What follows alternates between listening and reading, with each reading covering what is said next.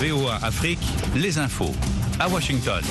Bonjour, bienvenue dans ce nouveau bulletin d'information. Devant ce micro, Nani Talani. Il est 5 heures dans la capitale américaine, 13 heures à Moro et Gilgil dans la région de Nakuru au Kenya. Au Tchad, les opposants se plaignent d'être traqués un mois après les manifestations sanglantes. Le président du parti Les Transformateurs, Succès Masra, le plus virulent des opposants au général Mahamat Idriss Itno, assure avoir été contraint de fuir son pays depuis le 1er novembre. L'opposition, des ONG, des experts de l'ONU et des responsables de l'Union africaine accusent le pouvoir de N'Djamena de continuer à traquer les opposants.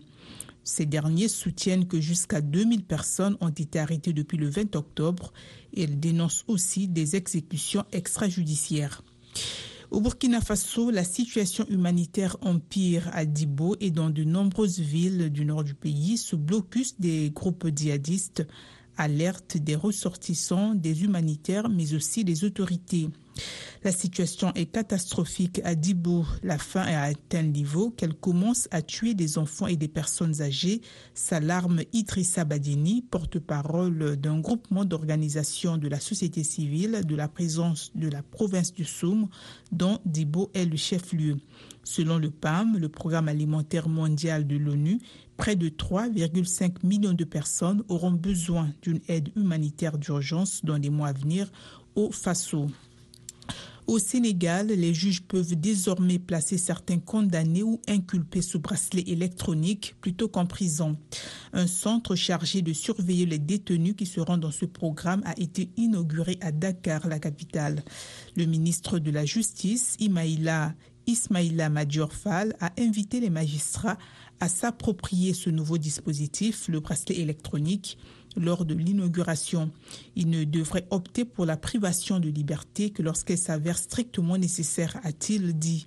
Les personnes condamnées pour viol, pédophilie et trafic de drogue sont exclues du champ d'application. Les efforts de l'Ouganda pour contenir une épidémie d'Ebola commencent à porter leurs fruits et le pays a resserré les restrictions à l'épicentre de l'épidémie pour ralentir davantage les taux d'infection, a déclaré le président Yoweri Museveni. Votre rendez-vous quotidien sur VOA Afrique à Bangui, c'est sur 101.7 FM en République centrafricaine. Ici aux États-Unis, Elon Musk est attendu à la barre aujourd'hui devant la Cour du Delaware dans un procès attaquant le plan de rémunération à plus de 50 milliards de dollars que lui a accordé le conseil d'administration de Tesla.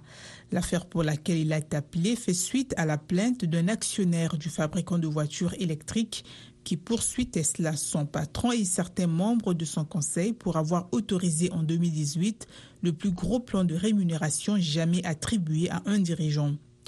Une réunion d'urgence des ambassadeurs ambassadeur de l'OTAN pour faire le point sur la chute d'un missile en Pologne dont l'origine reste incertaine a débuté ce matin au siège de l'Alliance à Bruxelles. Cette réunion sera présidée par le général le secrétaire général de l'organisation. Il est important que tous les faits soient établis, avait déclaré le chef de l'OTAN au sujet de l'explosion mortelle alors que l'Ukraine a accusé la Russie. La justice iranienne a prononcé mardi une seconde condamnation à mort en trois jours à l'encontre d'un émeutier, annonce l'agence de l'autorité judiciaire. Dimanche, un tribunal de Téhéran avait déjà condamné à mort une personne jugée coupable d'avoir incendié un bâtiment gouvernemental, de troubles à l'ordre public, de rassemblement et conspiration en vue de commettre un crime contre la sécurité nationale. Six policiers ont été tués ce mercredi dans une embuscade dans le nord-ouest du Pakistan. Des hommes armés ont attaqué en début de matinée un véhicule de la police patrouillant dans le village de Shabab Kel à une centaine de kilomètres de la frontière avec l'Afghanistan. Et le TPT, TTP, un groupe des talibans pakistanais, a revendiqué l'attaque. Et au Koweït, sept personnes, dont deux femmes, ont été exécutées pour une série de meurtres, a annoncé le parquet. Ce sont les premières exécutions depuis 2017. C'est ici que prend fin ce bulletin. Merci de votre fidélité.